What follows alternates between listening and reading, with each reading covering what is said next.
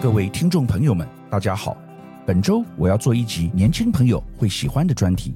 那就是电玩游戏。我儿子很喜欢打电动，但我本身是不玩的。那我为什么今天要讲这个题目呢？主要是因为最近市场上有两款超级热门的电玩引起了我的注意。第一款是任天堂出版的《萨尔达传说：王国之泪》，这个电玩出来以后造成了很大的轰动，好评如潮。连对电玩已经失去兴趣的人都重拾游戏机，玩到欲罢不能。第二款是索尼出版的《Final Fantasy XVI FF 十六》，这个我有点印象。我在二零零一年有看过以《Final Fantasy》系列改编的电影，非常的惊艳。果然是由超级电玩改编而成。今天我们看待电玩，不再只是年轻人或小孩子的游戏。电玩已形成了新的社会主流，甚至超越影视。因此，我们要了解最近的娱乐产业，一定要知道电玩的趋势以及意涵。今天就让我为各位做这集专题分享。全球玩家等待六年，任天堂的经典游戏《塞尔达传说：The Legend of Zelda》于今年五月十二日再推出全新续作《塞尔达传说：王国之泪》，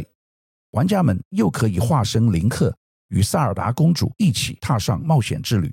不少热血死忠粉丝半夜不睡觉，拼凌晨的第一波首卖，显见这款游戏的魅力，也让大家不禁好奇：为什么萨尔达可以这么红？是哪里获得玩家肯定？王国之泪的吸引力，专栏作家凯扎最清楚。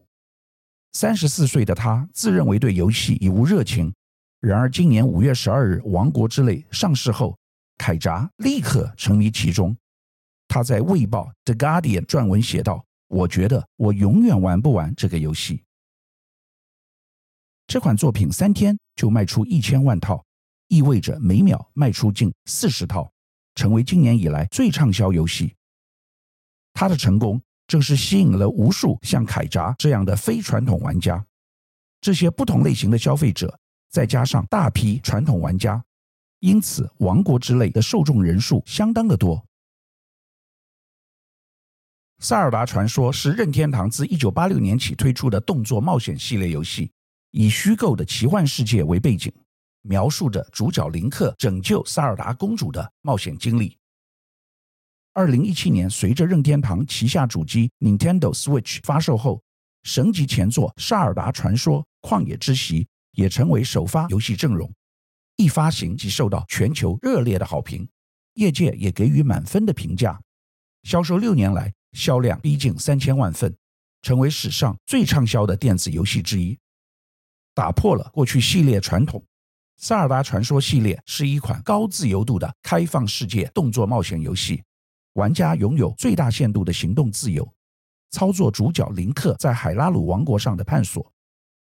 在这个世界里，不只是把世界变大而已。在探索的同时，玩家必须学会在大自然中求生，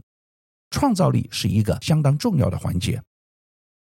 游戏把操纵权力交给玩家，靠自己的观察力以及对于游戏世界所有物品的认识，使用对应的道具击败各种怪兽。不像过去的游戏局限于一个谜团关卡，只有一个答案，用不被思考框架局限的想象力去解谜。才是真正吸引玩家大量游玩的主要原因。所有过关手法都让玩家自由地发挥创意，就像乐高积木一样，它只提供素材，但怎么组合，组合后能发挥什么效果，完全是开放的。《萨尔达传说：王国之泪》自从上市以来，几乎已成了所有喜爱此系列的玩家们疯狂着迷的游戏。不仅许多玩家终于拿出尘封已久的 Switch。午夜十二点开卖时，彻夜排队抢游戏片。日本更有不少玩家是直接跟公司请萨尔达假，只为能在游戏开始的第一天尽情享受海拉鲁大地和天空之岛的冒险。另外，由索尼 PS 五独占的年度大作《Final Fantasy XVI FF 十六》于上周正式开卖，上市首周全球发售累计突破三百万套。并以三十六万套销售量拿下日本冠军宝座，也立即成为日本市场上 PS 五通路可统计范围内销售最好的游戏。此外，FF 十六上市后，游戏内容更普遍获得好评。Metacritic 网站综合各大外媒评分是八十八分，满分一百分，玩家亦有八点二分，满分十分的好评。FF 十六上市后，获得了多家媒体的高度正面评价，许多评论纷纷赞赏了游戏的叙事、视觉效果、节奏和战斗，以及足以展现系列以来不同方向的叙事能力。过去两年来，历经疫情的反复爆发。带动新一波宅经济窜起，其中全球娱乐游戏产业更是趁势蓬勃发展。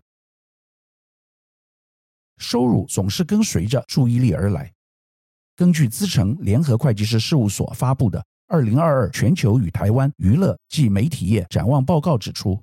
全球娱乐及媒体产业在疫情严峻的二零二零到二零二一间涨幅高达十点四趴，二零二二年持续成长。年增七点三趴，预计二零二一至二零二六年间将以四点六趴的年复合成长率扩大至二点九兆美元。虽然二零二零至二零二一年间台湾市场的成长率低于全球年增率，但二零二二年仍持续成长，来到一百五十三亿美元，且营收预计在二零二一至二零二六年间将以三趴的成长率达到两百一十五亿美元。逐渐，娱乐游戏产业整体前景仍相当乐观，而游戏人口群也持续暴增，且年龄层变得更广。过去，游戏是小屁孩们的爱好，如今这些玩家已长大了。经济学人统计显示，三十岁和四十岁的家庭游戏主机玩家数量已超过了十几、二十几的年轻人。该刊另一份统计显示，二零二二年。约有三十二亿人玩电子游戏，约占全球四成人口，而且这个数字每年将增加约一亿。这意味着，游戏除了一直有年轻人前仆后继的加入，既有的玩家也没有随着年纪长大而大量流失。现代游戏具有两大新功能，首先就是社交。英国广播公司 BBC 引述英国学者格里菲斯的研究。他调查线上角色扮演游戏《无尽的任务》（EverQuest） 一万一千名玩家，有四分之一表示他们最喜欢游戏的原因是和其他玩家建立联系。格里菲斯的结论是，游戏环境具有高度的社交互动性。这项研究推翻了对游戏玩家宅在家不爱社交的刻板印象。格里菲斯还发现，疫情发生后，对游戏业最大的意义是无数新人入坑，不少人第一次尝试游戏，并意识到这是一个可以自然进行社交的出口。二十年前，娱乐和媒体行业以及消费者的注意力都被少数几个龙头所垄断，电视台、电影工厂、唱片公司、新闻媒体等。然而，旧秩序已被打破，如今 APP 兴起很快，没落更快。例如，疫情间曾经爆红，让不少人深夜还在聊天的语音聊天室 Clubhouse，热度短暂，一下就光芒退散。而过去的平台巨头，从脸书到网飞，也都面临了成长停滞。如今，年轻人的注意力已转向新平台，除了短影片 TikTok 之外，短时间内精准吸引人们注意力的另一个平台就是游戏。影视娱乐的主导者地位将遭到挑战。咨询公司德勤 Deloitte 在二零二一年的调查发现，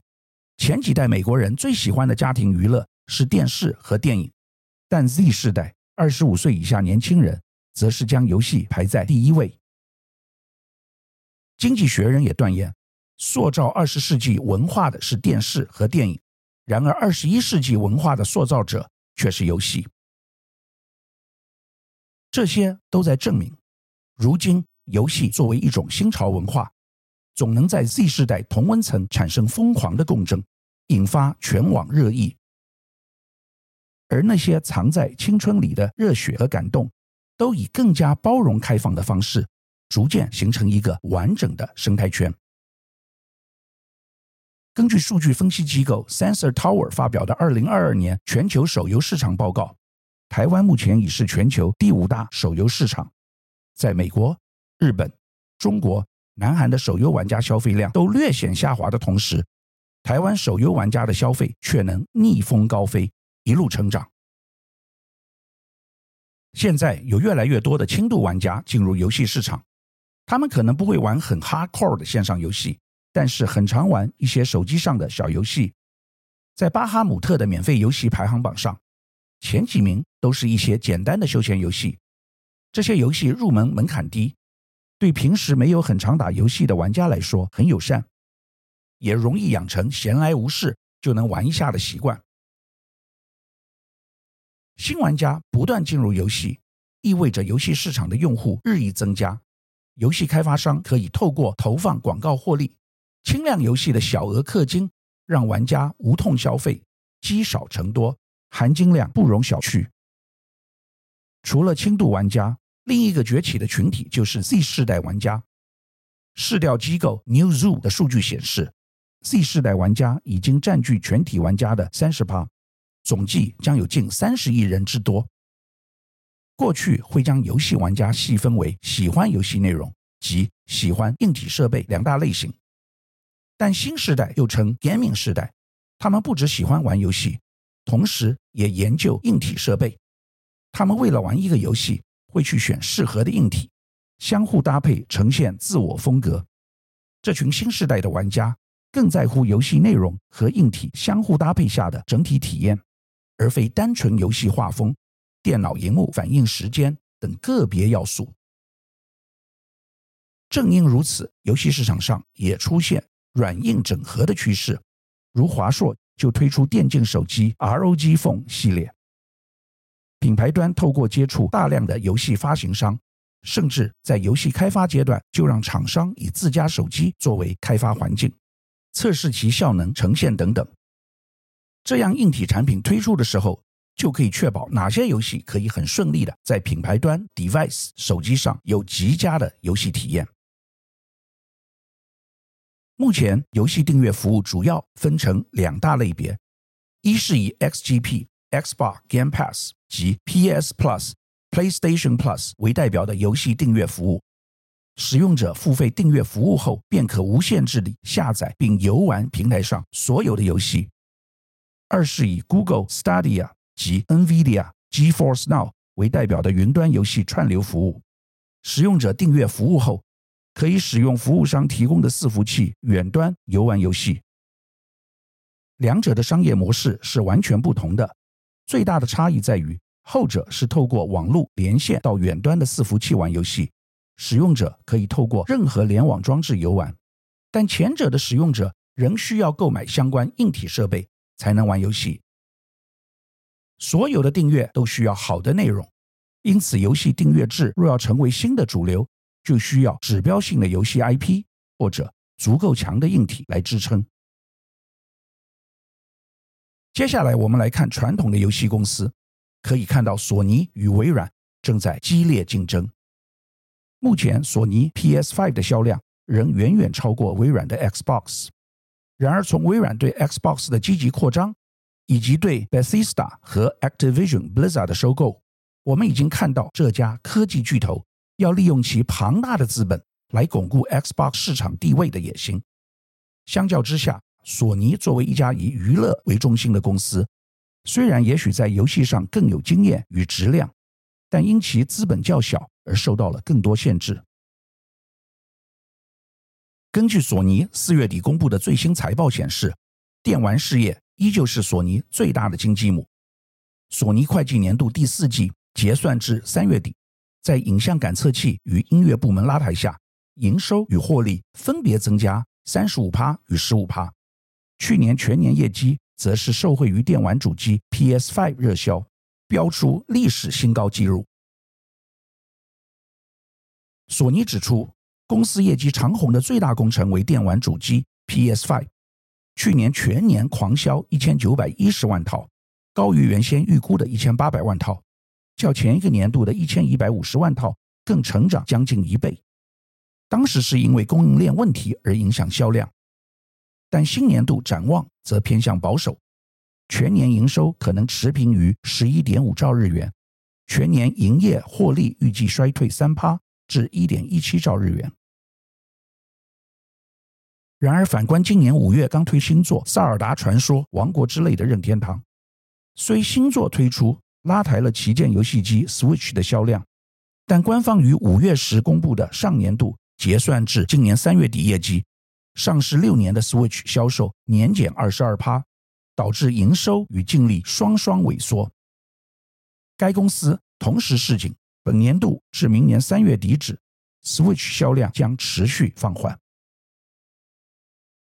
任天堂将 Switch 销售下滑归咎于半导体和其他零件短缺冲击生产，直至夏末零件供应状况才见好转。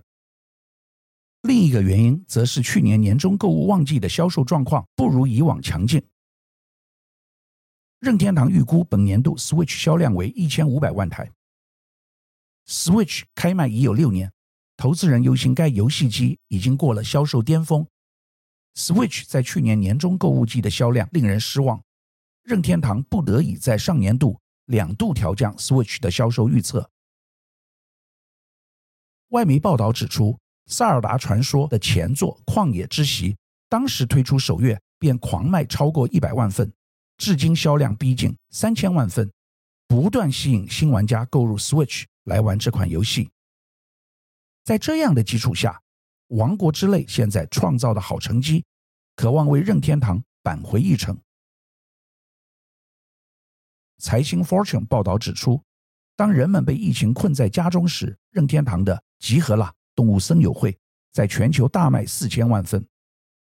现在，《萨尔达传说：王国之泪》渴望打破这个销售记录。《萨尔达传说》已然成为任天堂的销量推进器。预期年底的降价策略又将再推升一波销量。目前已有外媒报道称，《萨尔达传说：王国之泪》是任天堂在英国历史上收入第二高的游戏，仅次于2008年的《Wii Fit》。不止《萨尔达传说》成绩亮眼，今年四月初上映的《超级马里奥兄弟》电影版《The Super Mario Brothers Movie》也非常卖座。这是任天堂在游戏领域外。首次收获成功。根据票房统计，《超级马里奥兄弟》电影版全球累计票房超过十一点六亿美元，将《小小兵》《美国队长三：英雄内战》都抛在后头，证明了任天堂 IP 的超强续航力和独特内容。任天堂也打铁趁热，前后在加州环球影城和大阪环球影城推出超级任天堂世界主题园区。第三个任天堂游乐园区将在奥兰多登场。大家是否知道精品龙头 LVMH 和串流影视巨头网飞 Netflix 有何共同点？答案是，他们都跨行做游戏。为纪念创办人路易威登 （Louis Vuitton） 两百岁冥诞，LVMH 曾在二零二一年推出手游《路易游戏》（Louis the Game）。玩家可以在各关卡探险，解锁 LV 历史明信片与小配件。幸运玩家甚至还能找出隐藏彩蛋，参加抽奖，获得限量版 NFT 数位艺术品。而网络刊物连线 Wire 今年三月底统计，网飞至今已发布五十五款游戏，今年还要再推四十款。题材从自家热门节目《怪奇物语》。到授权游戏《古墓奇兵》Tom Raider） 等，这不只是玩票。为了开发游戏，网飞收购游戏开发商，建立内部游戏开发部门。游戏是最大的娱乐形式之一。该公司游戏部门主管卢姆培里内隆贝解释：“将游戏纳入会员订阅，对我们而言是一种自然的延伸。游戏斜杠化现象也扩散到投资界。”总资产超过六千亿美元，在全球主权基金排名前十的沙乌地阿拉伯主权基金 PIF，为摆脱对石油的依赖，大举投资游戏业。今年二月，该基金增持任天堂，已超过八趴持股，成为这家日本老牌游戏企业最大外部股东。沙乌地阿拉伯近年不断加大对于电子竞技的投资，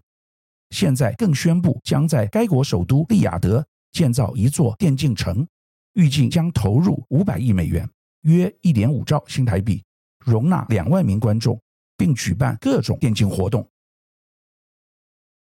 综合外媒报道，沙乌地阿拉伯控股公司的 CEO Mohamed Al-Khatani 证实了这件事情，将在首都利雅得投入五百亿美元建造一座城中城。CEO 表示，这项专案将吸引来自世界各地的电竞团队与玩家，并为本地人才提供在全球舞台上竞争与发展的机会。这座城中城将能容纳两万名观众，并且举办如 WCG 这样的全球性电竞赛事。再来，我们来看因为科技和消费体验升级而出现的中国游戏生态系。中国电竞游戏行业发展趋势报告显示，二零二一年中国电竞用户数占了游戏市场总用户数七十三趴，销售额超过一千四百亿人民币。占了整体游戏市场销售总额将近一半。不只是民间热潮，中国国家体育总局也将电竞纳入正式体育竞赛项目，并设立了中国国家队。部分大学还开设电竞专业学科。二零二一年，电竞甚至被写入“十四五”文化产业发展规划中。中国的玩家不仅在乎游戏本身的沉浸式体验。在游戏之外，以游戏为核心的生活方式、消费模式也在不断拓展。游戏直播、游戏周边、电竞饭圈化，也就是粉丝圈化，都是个中体现。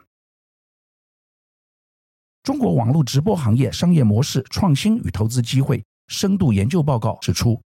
随着产业监管体系日趋完善，预计到了二零二六年。游戏直播市场规模将达到八千亿人民币，游戏周边商品则因为玩家喜爱某款游戏或角色，从而愿意买单。角色扮演类冒险游戏《原神》所推出的周边商品，要价一千三百人民币，但销量却超过了三万份。中国大陆已是全球电竞产业最大市场，核心观众与赛事营收均处于世界领先位置。随着元宇宙、电竞体育化的进一步发展，商业化的开发，中国大陆电竞市场规模将继续扩大。电竞是游戏产业的后市场。从中国大陆游戏产业市场现状来看，整体规模增速放缓，但增长空间依旧。据统计，二零二一年中国大陆游戏产业实际销售收入为人民币两千九百六十五亿一千三百万元。同比增长六点四趴，其中电竞类游戏整体市场规模为一千四百零一亿八千一百万元，占游戏市场总体销售收入的近半数。在移动互联网快速发展的驱动下，中国大陆手游市场规模一直占据电竞市场的主导地位。而随着大陆五 G 商用的加速落地，中国手游和电竞生态市场规模逐年扩大，相对地。单机电竞市场规模则逐年被挤压。看完阿拉伯跟中国的游戏产业发展，我们回到台湾，全球游戏市场营收在二零一九至二零二四年间年均成长率高达八点七八，最快将在今年突破两千亿美元大关。且台湾玩家消费力相当惊人，每一位玩家产生的营收占全球第六。根据二零二一台湾游戏产业分析与行销洞察报告书，台湾游戏与应用收入在二零二零时达十四点五亿美元，较前年成长二十趴，是全球第七大游戏市场，显示出游戏产业的产值与规模正不断提升，充满发展潜力。此外，根据二零二一百大影响力网红数据洞察报告书。台湾百大网红中有近三分之一的 KOL 发布过游戏相关内容。YouTube 所公布的台湾二零二一年度影片排行榜中，动漫电玩游戏创作者也在快速窜升创作者榜单中获得优异的成绩，显示游戏类网红的火热影响力。今天我们为各位介绍电玩，从刚才的分析，大家可以看得出来，电玩是新时代最重要的娱乐主轴。令人敬佩的是，日本人在这里面扮演至关重要的角色。讲到这里，我也很有感触。日本以电玩征服全世界，而韩国的软实力包括影剧和音乐也悬挂在世界各项排行榜中。台湾一直自以为非常有创造力，但是却没有办法做到商业化，形成世界主流。透过今天的电玩专题，我想一方面让我们了解这个产业的趋势，另一方面也是让台湾朋友们一起反思，我们的下一步究竟应该如何走。以上是本周我为您分享的趋势。感谢收听奇缘野语。如果喜欢我的分享，希望大家能够订阅、下载，以后直接收听我们的节目。另外，如果您想要留言与我分享您的心得，或是想要听什么样的新闻分析，欢迎到我们的脸书智门 Smart Gay 留言，或是私讯给我。欢迎大家推荐给你的亲朋好友们，邀请大家一起收听。那我们下集再见喽，拜拜。